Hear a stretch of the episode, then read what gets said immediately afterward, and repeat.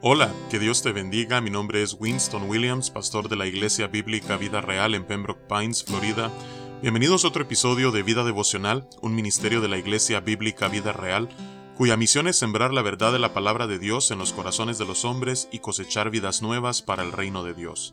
Para más información puedes visitar nuestra página web www.ibvidareal.org o seguirnos en redes sociales en arroba Vida Real.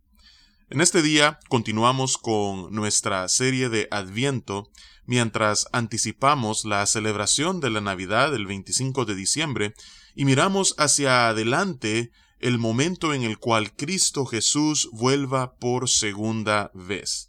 Esta época de Adviento es un buen momento para que nosotros podamos meditar en todos los eventos que rodean la segunda venida de Cristo Jesús y así identificarnos con aquellos que anticiparon su primera venida.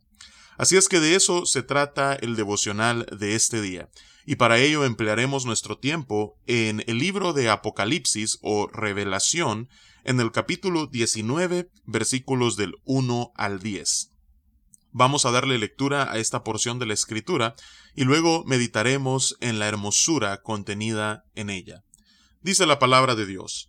Después de esto oí una gran voz de una gran multitud en el cielo que decía, Aleluya, salvación y honra y gloria y poder son del Señor Dios nuestro, porque sus juicios son verdaderos y justos, pues ha juzgado a la gran ramera que ha corrompido a la tierra con su fornicación, y ha vengado la sangre de sus siervos de la mano de ella.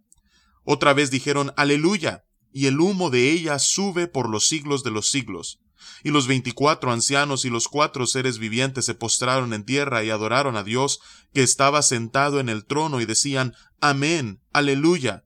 Y salió del trono una voz que decía, Alabad a nuestro Dios todos sus siervos, y los que teméis, así pequeños como grandes. Y oí como la voz de una gran multitud, como el estruendo de muchas aguas, y como la voz de grandes truenos, que decía, Aleluya, porque el Señor nuestro Dios Todopoderoso reina. Gocémonos y alegrémonos y démosle gloria, porque han llegado las bodas del Cordero y su esposa se ha preparado. Y a ella se le ha concedido que se vista de lino fino, limpio y resplandeciente, porque el lino fino es las acciones justas de los santos. Y el ángel me dijo, Escribe, Bienaventurados los que son llamados a la cena de las bodas del Cordero. Y me dijo, Estas son palabras verdaderas de Dios. Yo me postré a sus pies para adorarle, y él me dijo, Mira, no lo hagas, yo soy consiervo tuyo, y de tus hermanos que retienen el testimonio de Jesús. Adora a Dios, porque el testimonio de Jesús es el espíritu de la profecía. Que Dios bendiga su palabra. Hay bastante contenido en este pasaje, y es imposible que lo desempaquemos en tan solo unos minutos, pero quisiera dirigir nuestra atención a algunos puntos importantes. En primer lugar, nos dice la palabra de Dios en Lucas 2 que cuando se dio el anuncio del nacimiento de Cristo Jesús, una multitud de huestes celestiales daban gloria a Dios. Y eso es precisamente lo que vemos aquí hacia el final de los tiempos. Dice la palabra de Dios en el versículo 1 que una multitud en el cielo decía Aleluya, salvación y honra y gloria y poder son del Señor Dios nuestro. Así es que tenemos la oportunidad en las Escrituras de no solamente ver lo que fue la primera venida de Cristo Jesús que celebramos durante esta época del año, sino también que la palabra de Dios nos permite ver el desenlace de la historia. Después del el tiempo de tribulación descrito en Apocalipsis 6 al 18, al llegar al capítulo 19 nos damos cuenta de que últimamente Cristo Jesús, que obtuvo la victoria en la cruz, esa victoria se consumará hacia el final de los tiempos. Y es eso lo que es descrito en el versículo 2. Y por eso desde el versículo 3 en adelante continúa la adoración a Dios, diciendo, aleluya, amén, aleluya, y, adorando a Dios que está sentado en el trono. Y, y entonces vemos nosotros que el conocimiento del desenlace de la historia, como Cristo es el victorioso, y nosotros, estando de su lado, eso debe de traer ánimo, esperanza y paz a nuestro corazón. Porque aquí vemos una boda que se celebrará entre Cristo Jesús como el esposo y su esposa, que en el Nuevo Testamento es eh, una ilustración para la iglesia. Así es que por eso vemos que al llegar al versículo 7 dice, gocémonos y alegrémonos y démosle gloria, porque han llegado las bodas del Cordero y su esposa se ha preparado. Según Efesios capítulo 5, Cristo Jesús ha estado preparando a su esposa, santificándola, para que cuando llegue ese día ella pueda presentarse delante de Él sin mancha. Y eso es lo que se celebrará en aquel día glorioso cuando eh, vemos el regreso inminente de Cristo Jesús. Y dice el versículo 8 que ella se le ha concedido que se vista de lino fino, limpio y resplandeciente. ¿Y qué representa este lino fino? Dice el versículo 8 las acciones justas de los santos.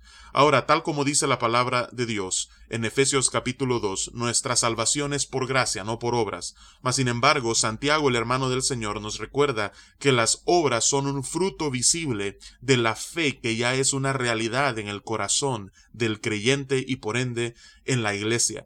Así es que estas obras justas o acciones justas de los santos, ilustradas aquí como el lino fino, son la manifestación externa de la obra redentora y regeneradora que Cristo Jesús ya ha hecho en el corazón de cada miembro de su iglesia y por ende en la iglesia en general. Así es que esta obra purificadora de Cristo Jesús que comenzó eh, el día de Pentecostés y concluirá hasta en este momento descrito en Apocalipsis 19, eso se celebrará cuando la iglesia se presente ante él, preparada y lista para las bodas del Cordero bodas que son descritas en el versículo 9 y 10. Dice, y el ángel me dijo, escribe, bienaventurados los que son llamados a la cena de las bodas del Cordero.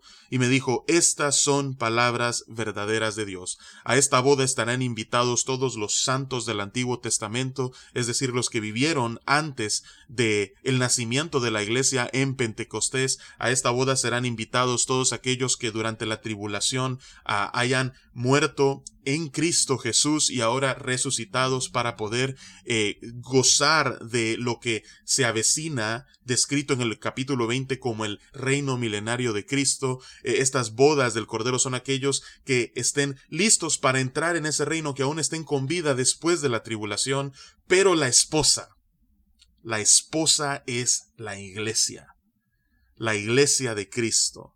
Y dice el versículo 10, yo me postré a sus pies para adorarle. Y él me dijo, mira, no lo hagas, yo soy consiervo tuyo y de tus hermanos que retienen el testimonio de Jesús. El ángel que le hablaba a Juan le dijo, no, no, no, no me adores a mí. Solo hay uno a quien debes adorar. Adora a Dios. ¿Por qué? Porque el testimonio de Jesús es el espíritu de la profecía. Todas las profecías del Antiguo Testamento apuntaban ultimadamente al Hijo de Dios, a Cristo Jesús.